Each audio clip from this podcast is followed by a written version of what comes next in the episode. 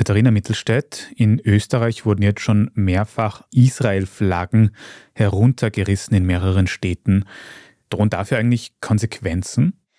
Ja, also Bisher ist es so, dass die Herabwürdigung von Fahnen oder fremden Hoheitszeichen, also eine Flagge etwa runtergerissen und darauf herumgetrampelt, wenn die irgendwie zerstört oder auch verbrannt wird, dann steht das unter Strafe, allerdings nur, wenn diese Fahne vor einer Behörde oder einer Botschaft angebracht war.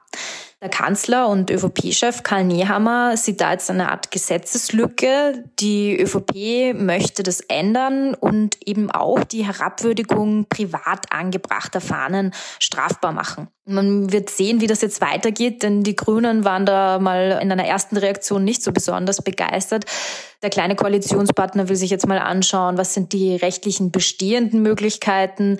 Und die Grünen verweisen auch darauf, dass bei einer öffentlichen Fahnenschändung ja zum Beispiel auch der Verhetzungsparagraf greifen könnte. Mhm.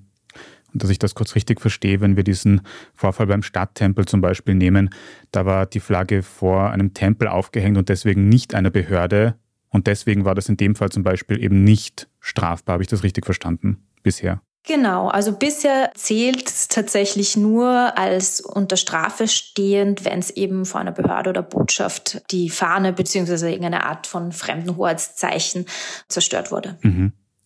Könntest du noch beschreiben, warum die Grünen da Vorbehalte haben? Warum sollte man nicht dafür sein, das Herunterreißen von Fahnen strenger zu bestrafen?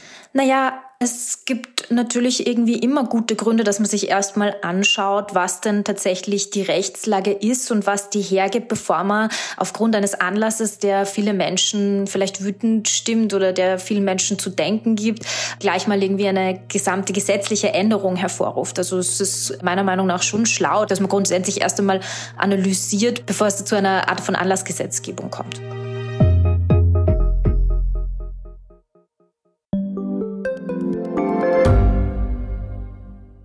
Gibt es außerirdisches Leben? Haben Tiere ein Bewusstsein? Können wir durch die Zeit reisen? Es gibt so viele große Fragen, die uns Menschen seit Jahrtausenden beschäftigen. Aber erst jetzt kann die Wissenschaft Antworten darauf liefern. Oder neue Rätsel entdecken. Ich bin Tanja Traxler. Und ich bin David Rennert.